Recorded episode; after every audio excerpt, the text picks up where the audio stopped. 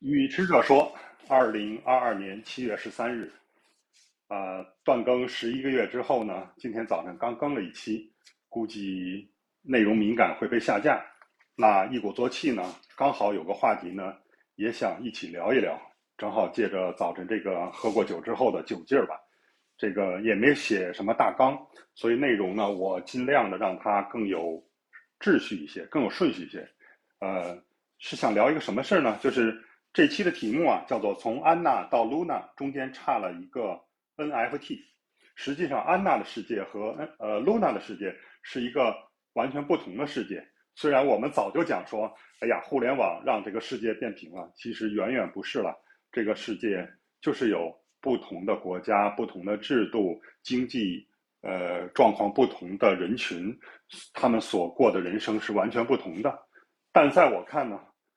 我先讲结论，就是从安娜到露娜，人是没有什么不同的，人是平等的，人所面临的思想的困境，所面临的挑战，实际上是一样的，包括人的贪欲也是一样的，人的缺陷都是一样的。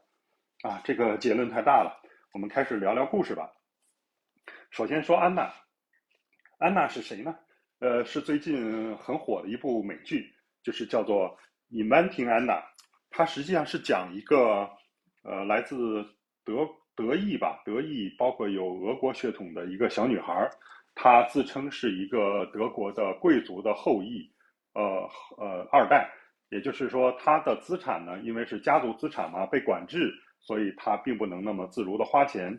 当她来到美国，呃金融圈的时候呢，她就去呃做人设，就是给自己给人家一个自己很有钱，是一个呃欧洲贵族的。这么一个，呃，然后呢，面对那些美国的，他因为这个安娜，她是代表了这个 old money 嘛，就是所谓的，就是老欧洲贵族的这个。然后呢，当他碰到了美国的这个 new money 这些新的金融界大佬，包括科技圈的，呃，她男朋友吧的时候呢，就是 new money 总是对 old money 很感兴趣，呃，因为 new money 他们很自信或者说自负，他们认为是通过他们的。智慧，呃，科技，他们是可以把 old money 的钱拿过来用的。那么，呃，安娜就是利用了这一点呢，就是她以 old money 的这种姿态呢，但是她又不掏出钱来，她是要让 new money 来把钱掏出来，然后他们共同做一件，呃，做一个基金会，呃，那整个这个美剧的这个过程当中呢，有很多精彩的细节了，因为他和不同的。美国的各个阶层的人打打交道，如何让呃那些人肯为他花钱，甚至让一个大律师肯免费为他工作？呃，他实际上就是说，用他的人格魅力，小小年纪的一个小女生，用她的人格魅力感染到了那些人，认为他是可信的，认为这个事情是值得做的。实际上呢，我们不得不说呢，这个事情。确实是值得做的，对吧？最终做成一个四千万美元的基金会，需要各个投资方真金白银的把钱掏出来。这个基金会一旦成立的话，它一旦运作起来的话，那么在前十年的美国的这种科技大潮当中，经济呃一从由科技作为这个 leader 去领去领头，带动了美国整个的经济都在发展，金融行业、包括制造业、包括其他行业都在跟着。享受这种时代的红利都在发展的时候，他的基金会一旦做出来，他的投资在未来一定是可期的，一定是一个正向的。但是一个前提就是，她是个没有钱的、很贫穷的小女子而已。这个是安娜的故事，而且呢，这个电影实际上之所以在美国很火爆，是因为它是根据前几年。刚刚发生的一个故事改编的，而那个女孩子就是自负到说，当记者，当她被抓起来以后，当记者去采访她的时候，她依然沉浸在自己的世界中。也就是说，她的骗术是把自己都骗到了，她就认为这是对的。那站在外人的角度会觉得说她很荒唐，但是我个人来觉得，我觉得她第一不荒唐，第二。我觉得这样的故事很熟悉，在我的生活当中遇到了很多很多这样的安娜。这个故事呢，呃，我要分享的故事放在后面讲。那么，接着说，Luna 是谁？Luna 实际上是在呃区块链比特币这个世界里头，呃很多的虚拟货币是前几年韩国人他们搞的一个虚拟货币的稳定币。那么所谓的稳定币呢，他们总是在和国家的货币划等号。呃，他们的就是虚拟世界里头这些币圈呢，他们的理论基础就是说，你看这些国家，这个美国经济崩溃，世界经济崩溃，就是因为它的货币是滥发的，它是没有黄金作为支撑的。那它的锚是谁呢？就是像一个船一样，没有锚沉在海底的话，这个船就会被海浪推得无影无踪，不知道去什么地方了，对吧？所以说，货币一定是有锚的，是有支撑的，那就是。以国家的信用在滥发货币，它印一百亿也可以，印三百亿也可以，对吧？它就是一张嘴的事儿。貌似这个呃说法是有一定道理，对吧？因为我们在呃各个国家，其实不是针对意识形态，也不是针对具体的国家，每个国家的经济运行都是这样的，呃，都是存在一个通胀。通胀怎么来？就是你的实际的呃物品的呃价值是。一百亿的话，但是可能你的流通的货币是三百亿，对吧？甚至如果再印到四百亿、五百亿的话，就相当于是发生了通货膨胀。那么在经济增长的时期呢，呃，这种呃小的通胀是对经济是正向的促进，因为它就像啤酒的沫一样，它是需要有钱让它流转的更快，它才能够让经济呃得到更多的投资，更快的呃就是持续的发展。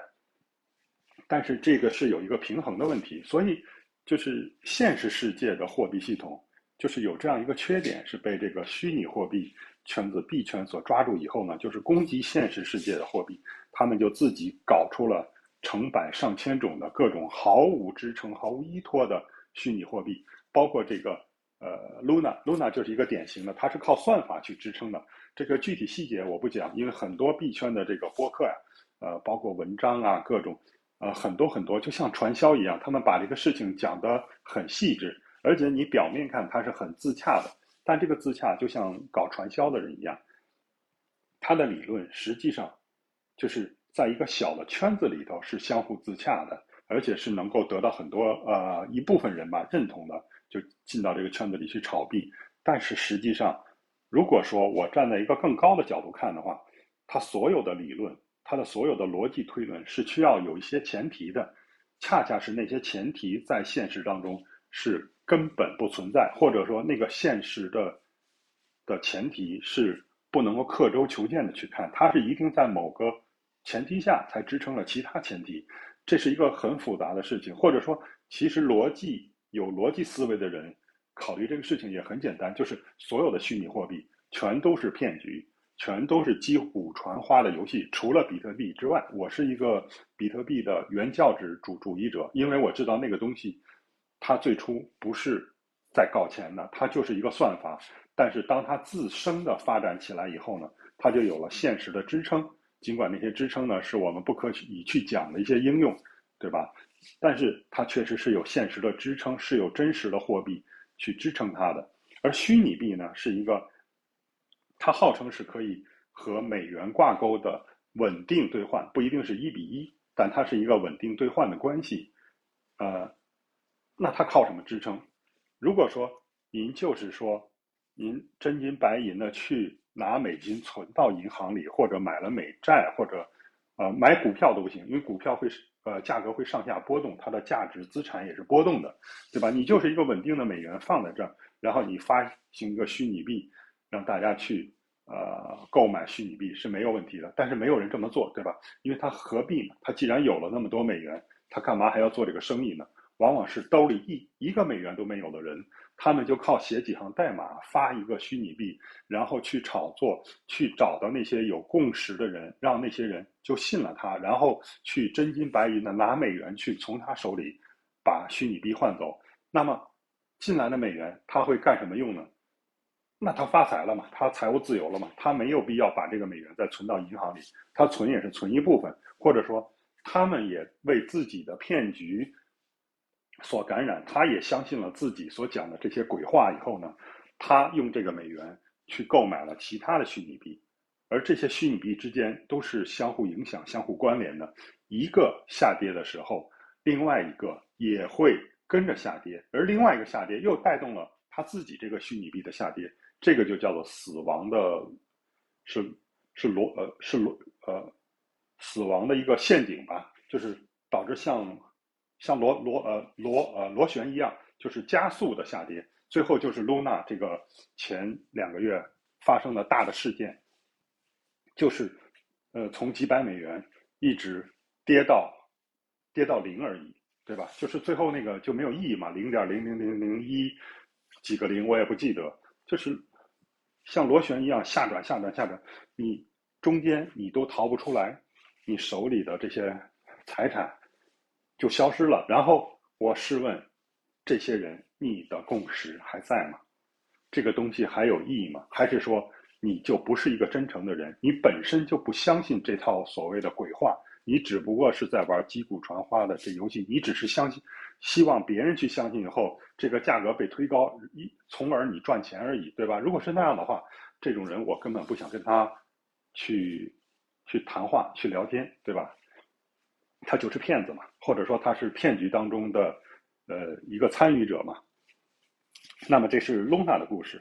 那么从安娜到 Luna。我为什么说它中间只差一个 NFT 呢？NFT 就是这个虚拟世界里的这几年很时兴的一个概念，就是所谓，呃，它的每一个币之间是不同的，而不是像比特币，比特币是像美元一样，就是说我掌握一个币，这个币和那个币是相同的，就像美元的纸钞一样，我这张纸和那张纸只是编号不同，但是它的价值是相同的，对吧？它不会说这个一百美元。就能够买更多的东西，那个一百美元不一呃相同的，它们没有差别。而在虚拟呃区块链这个世界里，各种虚拟币它实际上也是相同的。那么 NFT 它是用代码程序去创造出了一个不同的东西。那么每一个所谓的币不同呢，就把它扩大到每一个是对应了一个不同的所谓的艺术品，可能是现实当中的画，呃瓷器之类的，也可以是说。网上的一个小图片，或者说他们比较成功的商业案例是和这个大的体育公司去合作。啊，那些体育公司呢，最之前他们是发行什么棒球卡啦，或者呃某品牌的运动鞋的一个特别纪念款啊，这样他现在呢把它变成是 NFT，就是你就不需要买具体的鞋了，你买这个 NFT 就代表你拥有它了。这个其实是契合了那个体育公司的那些。追随者，他们的需求，因为他就是满足他思想上一个我拥有这个独特的东西，对吧？因为包括我们国内过去很多人，就是去买很多双的那个 AJ 的鞋，对吧？呃，乔丹的鞋，不同年有不同的款式。我最近刚听了那个有一个主播细菌佛，他的有一个体育的博客，就在讲他历年买的这些鞋的故事。哦。这个确实是有一个现实的需求。那么现在我用一个 NFT 这个虚拟的呃代码，只要手机上有一个编号说 OK，就是这双鞋独一仅有的鞋，就是只有你拥有它。至于这双鞋是否寄到你手上都不重要，因为这个鞋对于他们来说，买在自自己买来以后也不舍得穿的，也是摆在那里还占地儿。一旦拥有几十双鞋以后，在像北京这种一平米。十几万的这个房子的也没有地方放，对吧？所以索性就说我买一个 NFT，我就拥有它了。这个貌似还有点道理吧？但是其他的那些呢？那些所谓的艺术品呢？一个小图片，如果是网上的虚拟图片的话，它是可以随意复制的。而且你买一个 NFT，只是说明你自己认为就是只有你个人拥有这个东西，别人使用真的可以把啊收益分享给你吗？未必，它是还是有传统的这个图片也好，各种产权的一套法律系统在保护。可以说，现实的法律系统，无论哪个国家的法律，中国的、美国的，还是呃欧洲的，都不会保护这种虚拟财产的。在美国，很明确的，因为美国的法律很复杂，他的律师呢实际上是分专业的，是分很多垂直的这个领域。那么。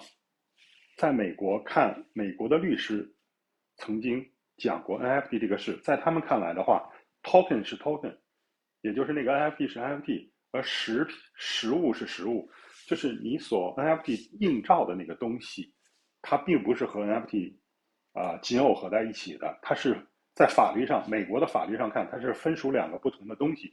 也就是你买个 NFT，不代表 NFT 所对应的那个画儿也好，或者那个呃棒球卡也好，或者那个足球鞋也好，是需要寄到你手里。那个东西可能是还归原有的产权人所有，原有的知识产权并没有发生变更，你只是呃就是买一个名誉而已。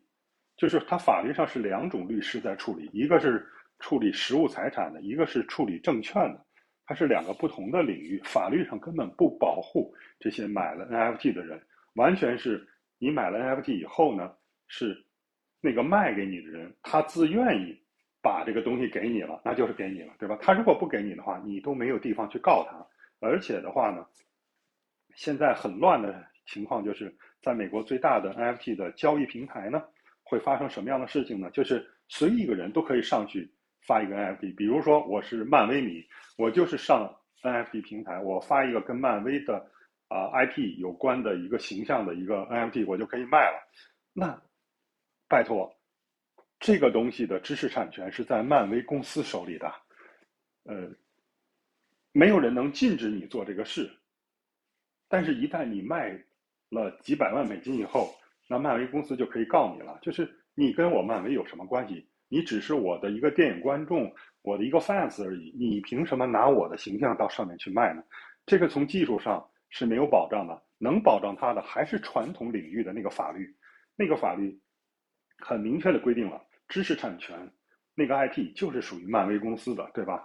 不管是哪个什么科幻的形象，各种呃为全世界所喜欢的、有巨大产值的这些东西，跟你是没关系的。技术上你写几行代码，或者你怎么样？登录平台，你一注册，你就可以去卖这个 NFT 了，对吗？所以你看，这个技术是多么的粗陋，在今天，它在逻辑上实际上是有巨大的漏洞的。那么再说回整个虚拟货币，说回这个 Luna 也好，NFT 也好，各种虚拟货币，其实从这次 Luna 的死亡陷阱，从它几百美金一直到清零，这种加速下跌的过程，实际上有一张图。非常清晰了，反映了它最本质的问题，就是我们想想家里经常用的接线板，对吧？接线板的一头是三插，插在墙上一个去接电，然后接线板上有几五个、六个这种插孔去分开来接各种电器。那么好了，你现在就把接线板的对外插的这个插头插在接线板自身上了，这是个什么东西？它会有电吗？它会能导电吗？它能工作吗？根本不能。实际上，所有的虚拟货币本质上。就是这种转圈的这个逻辑，就是所有参与虚拟货币的人，他们会觉得说，这个呃虚拟货币是有价值的，虽然它没有各种锚定，对吧？它就是虚虚的存在那里。它的价值是什么？就是当大家有共识了，自然它就有价值了。那么再追问一句，所谓的共识是什么？这个共识，他们所有人的共识就是说，这个东西有价值。OK。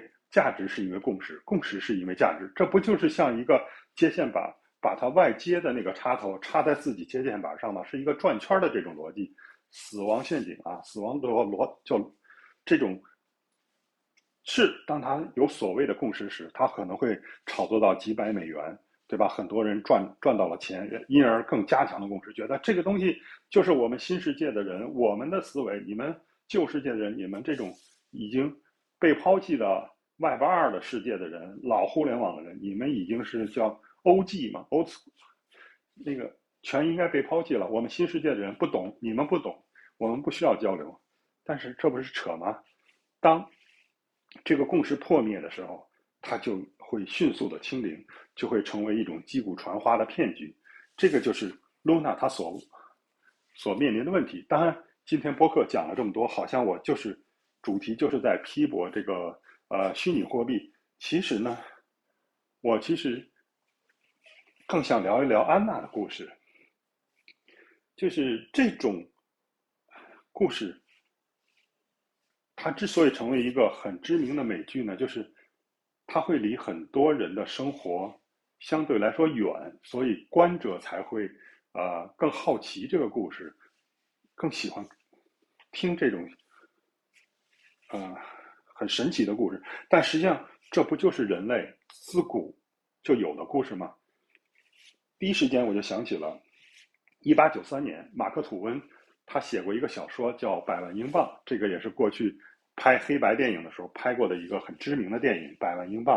男主角是呃派克，派克是谁呢？就是和奥黛丽·赫本呃合演了《罗马假日》的那位很知名的，在当时很著名的男影星，相当相当的帅。不管是在他那个年代，还是放到今天，那绝对是呃排名最头部的帅哥了。那个百万英镑呢，就是讲一个呃流浪者，就是一个很穷的人，就是在当时那个工工业化的过程当中吧，就是很多的劳工被抛弃掉，对吧？因为也是面临一个经济的呃技术的转型，就是当时是机械化向电气化的转型嘛。在那个过程当中，其实每个时代都这样。我们以为的科技进步是机械化到电气化，再到 IT 化，到今天的云化。呃，我们看到今天就是互联网公司在大裁人。就是我们不要认为科技真的就是只有好处，它实际上带给每一代人的，其实还是很多人会面临这种苦难。就是当转型发生的时候，你一个小小的个体所面临的挑战，你是没有办法那么迅速转型过去的。即便你的思维转型了。你的能力是否跟得上？即便你的能力跟上去了，你是否能占住那个先机，对吧？总是被甩在后面。这个就是讲一百多年前，一八九三年那个年代，一个很穷苦的工人被这种转型所抛弃掉的时候，他无所事事的在街上行走，然后就被呃街边的咖啡馆里两个坐在那儿喝咖啡的两个戴着礼帽呃。戴着小眼镜的富翁在聊天的时候就看到了，这两个富翁呢是当时英国呃最富有的人，他们手里有一张钞票，当然这实际上是小说了，很夸张了。这张钞票的面额是一百万英镑，那在当时可能一个工人一个月的工资才几英镑而已，也就是说今天实际上是巨大的通胀嘛，那可能这一百万英镑放在今天就是一百亿，相当一百亿的资产。他们有这张钞票，这个兄弟俩呢就开始聊天，就打赌说：“哎，说你信不信？我把我如果把这张纸，呃，借给那个年年轻人去用的话，他很可能他的命运就会改变，他就会变成像咱俩这样的富翁。”另外一个就说：“那怎么可能嘛？这个钱哪有那么大的力量，对不对？我们之所以有钱，是因为我们有能力，我们有家世，他什么都没有，他只。”靠一张钞票，他能怎么样？那之后发生的事呢？就是他们把年轻人叫进来，给了他这张纸。那个年轻人也懵懵懂懂的，就觉得这怎么可能？这是真的吗？你们是在耍我吗？一百万英镑。然后这两个人就说：“啊，我们不是送给你，是借给你。然后我们会有专门的团队和人去跟踪你，是知道你的行踪。你也不可能把它去偷走，对吧？但是你要用它去生活，你要尝试去改变你的人生。然后呢？”这个年轻人就拿着这张百万英镑，他就先去了一个服装店，他穿的破破烂烂的，那个服装店高级西服的，做定制西服的地方，人家根本瞧不起他。然后呢，当人家想把他轰走的时候，他就把这张钞票掏出来了。OK，那个老板一下子就傻住了，对吧？就是我们简单粗浅的说，就是哦，认钱不认人，其实。这个钱后面代表了太多的东西了。这个人他是偷来的吗？他不是，他的自信证明他不是偷来的。但是他拥有这张钞票，他因为什么？我已经无从去多想去去探究说他是经历了什么样的事情，他拥有这张钞票，他是不是就是一个贵族落难了或怎么样？这个情境就非常像《隐瞒亭安娜》里面的安娜，当她一无所有的，她雄赳赳气昂昂、无比自信的去跑到金。呃，华华去去华尔街去面对那些金融大佬的时候，他就是用他的完全自我都沉浸其中的他的自信，他所讲的故事就感染了那些大佬。那些大佬都是非常狡诈的，那些律师也好，金融界的人也好，之所以他们那么有钱，不仅是因为专业，而是他比普通的老百姓更加狡诈，更多了很多的心眼儿，对不对？那么。一百年前的故事也一样是这样。当这些服装店的老板，他是如何看到这张钞票，他就往这张百万英镑面值的钞票，他就相信了这个人呢。那么就给他不仅做了一套衣服，还要问他你有没有地方住啊？他说没有地方住。OK，我的朋友开五星级大酒店，对吧？我帮你打电话过去，立刻，呃，帮你订房，一定让你这个生意不要落在其他人手里，一定要落在我的朋友的这个，让我的朋友这个能赚到钱，对吧？把你安排进这个酒店。那么因为有了这个服装店的老老这老板的推荐，相当于是一种担保，那么。这个年轻人就顺利的入住了那个大酒店，他也不需要付钱，他只要出示这张百万英镑，因为很简单，他这个钱出出去就是一百亿的资金，人家没法给他找钱呐，只能说我相信你，既然拥有百万英镑的话，你自然就会很有钱，你后面就会付我的钱。这个情况就跟安娜她，无论是美剧的安娜，还是实际当中那个案件发生的事情是一样，就是。他住在那个五星级的酒店，他给人家小费都是每次给一百美金的。OK，人家根本就不相信说他是个穷人，就是就是天然就觉得说他将来会付这钱，直到他拖欠了几十万美金的这个住宿费，这个事情后面才爆掉。那是一样的故事。那么这个年轻人后面的故事就非常的精彩，他无论去哪里，只要他出示百万英镑。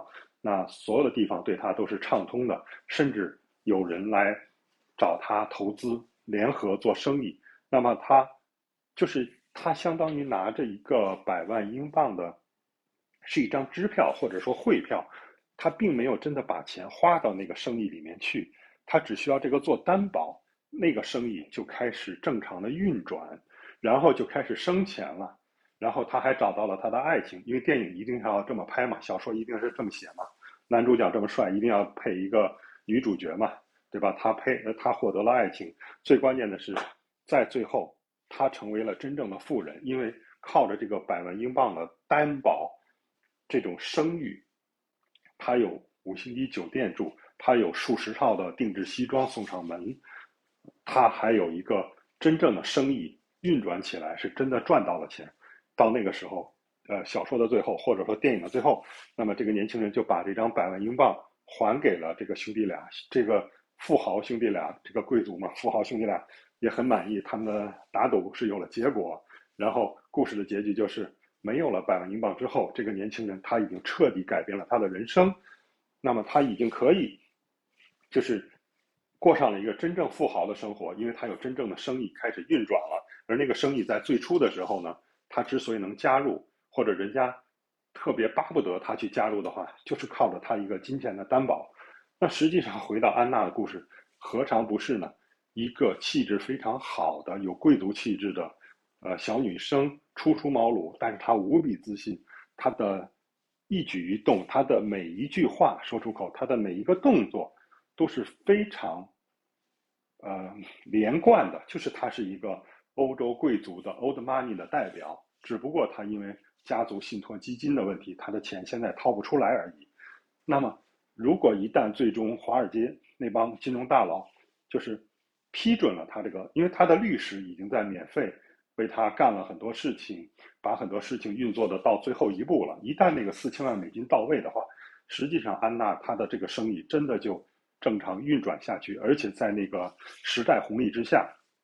他真的可能就是再赚出四千万来，然后还掉人家的钱，他自己就成为一个千万富豪，这个完全可能的。那当很多人，因为我听很多播客也在聊这个事情，很多人呢，嗯，对安娜是一个中性的呃评价，当然有很多人是批判她，就是政治正确嘛，就是说再怎么说他一定这种是骗子嘛，他一定是错的。但我恰恰是不觉得，我宁可挨骂，我也觉得。我没有觉得安娜不好，对吧？因为我就要分享一些我曾经历的故事。就是在上个世纪，我是属于这个 O.G. 了嘛，老老一代。就是当啊，一九九五年互联网进入中国的时候呢，我恰恰是啊一起帮助互联网引入中国的人之一。我是那个建设这个互联网的人，就是。一九九五年呢，就是我作为我们一个国家的设计院，我们做设计，然后美国那边是斯普林特公司，还有当时的 Asia Info 雅信公司，就国内的一些就是留呃留学生把这个高科技引进中国，我们是做这个路由呃网络的设计。我们作为设计院的话，我们要去各地的邮电呃电信的机房查勘，去布布线，去怎么布机架，怎么放路由器，怎么连通这些网络，就是我们是从零到一，从无到有去建互联网的。那么在那个时代，我的求学的过程，我的工作过程，恰巧是和呃丁磊、马化腾这些人是同期在玩互联网的，在玩那些呃 BBS 那些什么什么站的。那人家在那个时代下，人家是走向了一个呃，我也不要细细去形容嘛，腾讯今天什么样，网易今天什么样，对吧？但是我是选择了另外一个道路，就是个人喜好。我是选择了像悲惨呃不像巴黎圣母院里面那个艾斯梅拉大身边的那个游吟诗人，就是我是相当于是在嗯，就是巴黎圣母院那个时代的呃地下世界里的游吟诗人那个角色，我也是在中国的这个巨变的三十年当中，就是从很贫穷落后到今天的高科技这个阶段，呃经济发展的这个阶段。就是在这个蓬勃发展的时候，社会面向是极其丰富的。而我感兴趣的是做一个观察者，是是潜伏在这个呃东北，因为我当时是做东北市场嘛，就是呃几十年都是在这样啊玩玩乐过来的，就是放弃了那个发展。但是我是一个，我是觉得这种社会观察很有意思，就是大家都知道呃。东北就是在这种转型当中做出了巨大的牺牲，对吧？重工业，无数的家庭这个就是失业。然后，实际上我是看到，就是当父母失业的时候，呃，很多很多家庭的子弟他们所面临的困境，呃，看到了这个地下世界里面的这些困苦与挣扎。就是曾经大家也许听说过或者看过秦海璐演过一个电影叫《榴莲飘飘》。对吧？就是讲这种，呃，东北下岗工人，然后后面的故事，包括秦海璐还拍过另外一个片子叫《钢的琴》，很让人去看了以后，就是会哭出来的那种很感人的片子，对吧？就是我不会去讲出那么精彩的电影故事，但是我是看到说很多很多的人，因为在当时那个几十年当中呢，因为我是呃处在一个。怎么讲呢？就是行业发展的红利下吧。就是我是每天可以去，呃，酒吧、去夜场去开一个座位的，就是这样。然后看到很多很多很多的事情。当然，那些事情多到了也不是今天播客能够讲的。我只是是想说，在人类的任何的世界里面，人都是存在正态效应的，并不因为一个人他所处在环境的。困苦，呃，环境的贫穷恶劣，而他就比那些清华北大的人群要差。就是每个人群你去看的话，它都是存存在一个正态效应，也就是二八分格，一定是有少数人，这些人是极其的优，很优秀的人。也就是说，你如果把他他的家庭背景好，他的出身好的话，你把他放到清华北大，人家也是尖子，只不过。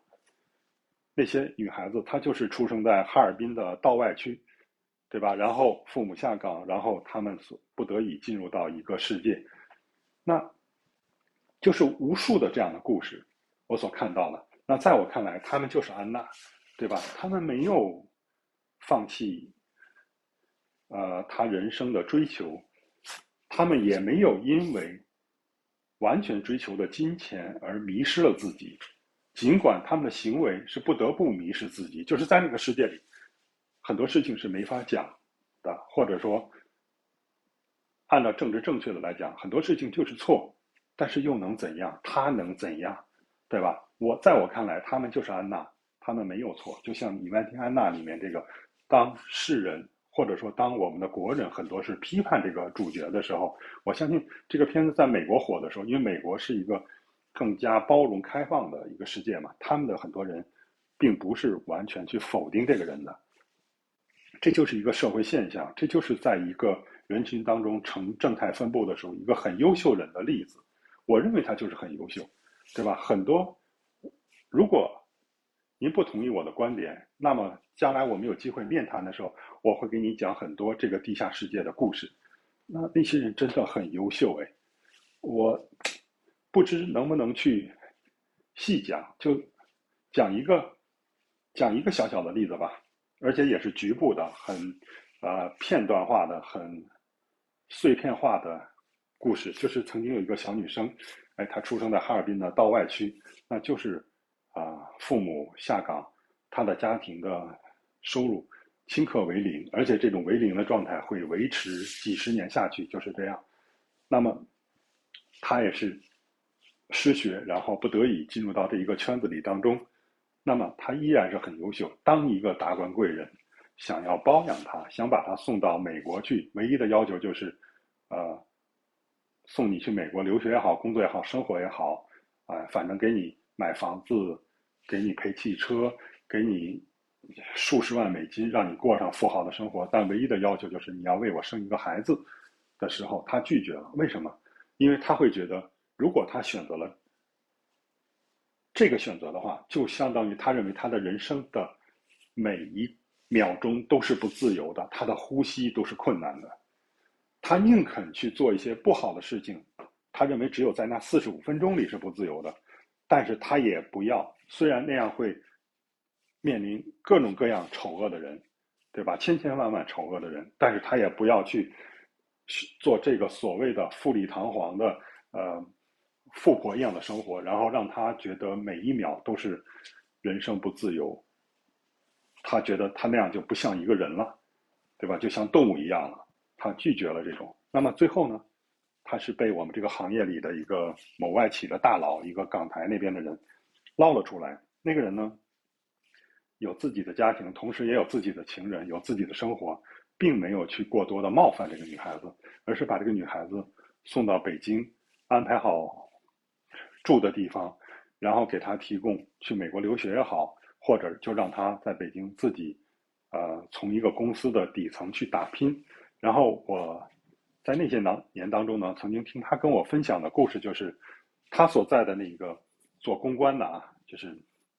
办会展呀，办媒体的发布啊，这些，就是在那个公司里呢。因为她这个小女生她也很年轻嘛，和她同龄的在北京的，就是小公司嘛，很多北京的孩子，说那些孩子在她看来真的不可理解，真的可能是出身环境太好了，无忧无虑的，就是啊应付一下工作，挣了钱就想着怎么玩，到哪去唱卡拉 OK。在那个年代，年轻人还是流行唱卡拉 OK，就是过那样一个生活。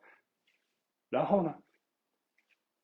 就是天然的，不像他就有巨大的压力。今天虽然是有贵人相助，把他捞出来了，但是他所经历的一切苦难都会在他的呃心里留下深深的印象。这就像那个呃吴世红，就是 IBM 早期的一个，也是在一个特殊的发展时期，一个小护士出身的，开始只会做复印这个就业务的一个。女孩子叫吴世红，她进到 IBM，最终她成了 IBM 中国区的，呃，这个叫什么？应该算是总经理级别了，对吧？曾经说过的这一句话让我印象深刻，就是过往的经历在我的内心留下了道道的伤疤，而这些伤疤终铸成了我新的铠甲。真的是女孩子经历了所有这些事情以后，当他就像一个普通的打工人一样。和其他的北京的男孩女孩在一个公司工作的时候，他们完全心里想的事情不一样，他们完全对待工作的态度是不一样的。那么这个女孩子就是，当然是靠贵人相助，对吧？给了她这个平台，然后当她和这些普通的北京男孩女孩一起工作的时候，她逐渐就是体现出了她的这个就优秀。最终呢，她不仅完成了海外的去。去休学的，呃，去去留去留学的经历，把自己从一个高中没毕业，呃，一直拿到海外的这个是本科，然后呢，他又在国内他自己建立了自己的公关公司，就是他成为一个小老板了。那么我记得前几年的那个，呃，他还请我帮忙去联系这个陈天桥的弟弟陈大年那边，去拿了这个那家。就是陈大年那个最最最赚钱的那个，就是大家可能不了解的，就是做 WiFi 密码的那家公司的一个生意，就是他生意也做得很成功，但是在这个过程当中呢，其实他的心态是和其他人不一样的。在我看来，他就是安娜这样的安娜，我见过太多太多太多，数不胜数。那我还有一件印象很深的事情，就是这一位安娜，在某一年当中，就是在她刚起步的时候。她有一次是给惠普，啊配合去做一个公关的会议发布，是去到南方一个城市出差，然后呢，他的客户呢也是一个惠普的大佬。那实际上惠普是精英了，在我看来是，尤其在我呃工作经历当中呢，我在东南亚某国那个时候成立团队的时候，我的招的所有人都是前惠普的，因为在那个国家。最精英的人就是惠普的，就是做通信、做 IT 的。那实际上他的客户呢，给他感觉也是一个很精英的人，因为在当时的中国呢，外企是最牛的，而外企里面是像惠普这样的公司又是最牛的。那给他感觉就是，哎呀，这个人很优秀，有很好的学历，有很好的家庭，有老婆孩子，很美满。平时聊天都是讲老婆孩子怎么怎么样。但是在那次去云南的去做那个会务宣传配合的时候呢，那个人一改嘴脸，也许是因为离开了北京这环境，就骚扰他。我记得我半夜接到他的电话，就在跟我哭诉这个事，就是他认为他已经离开他的旧世界了，离开那个肮脏的世界了，那个地下世界了，他已经进入到一个新世界，他认为这是他。出身所不能企及的，他一直渴望的一个一个好的家庭背景，一个好的教育背景，一个高科技的代表人类最先进的这么一个环境和世界。但是这个东西居然和他过去那个世界是一样的，这不就是安娜和露娜的故事吗？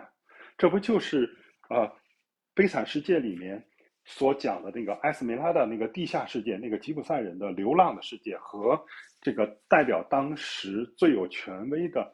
那个教会的那个虚伪的世界有什么不同吗？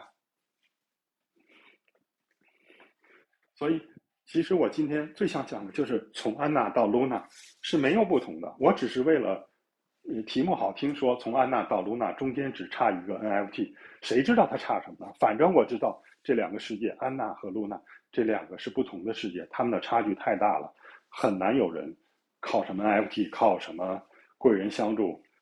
才能够跨越这个世界，没有。但是这两个世界的本质都一样，坏人都是同样的多，而好人也都是一样的比例，也都是存在。它就是一个正态分布，就是有无数人类里面很优秀的那些个体，他们因为各自命运的不同，有人是在安娜的世界，有人是在露娜的世界，对吧？露娜世界是代表了财务自由这样一个世界啊，其实。感觉讲到现在呢，呃，这个好像跟我想讲这个话题的最初的想法呢不一样了。就是我本来是想吹嘘一下自己多么懂呃比特币，多么懂区块链，因为是在中国人不懂区块链之前，二零一六年我就接触这个，本来想吹嘘一下自己的多么懂科技，但是最后还是把心里话讲出来了。其实讲了一些更多呃跟技术无关的。跟情感、跟社会、呃，跟思考这些相关的事情，希望呢这个故事呢，呃呃，您能喜欢。其实之前讲的那些评论啊、技术方关呢都不重要。其实我觉得可能无意中最后呃没打住讲出的这个呃所经历的这个小故事，可能更吸引您。那今天呢不讲太多，也停这儿了，也四十五分钟了。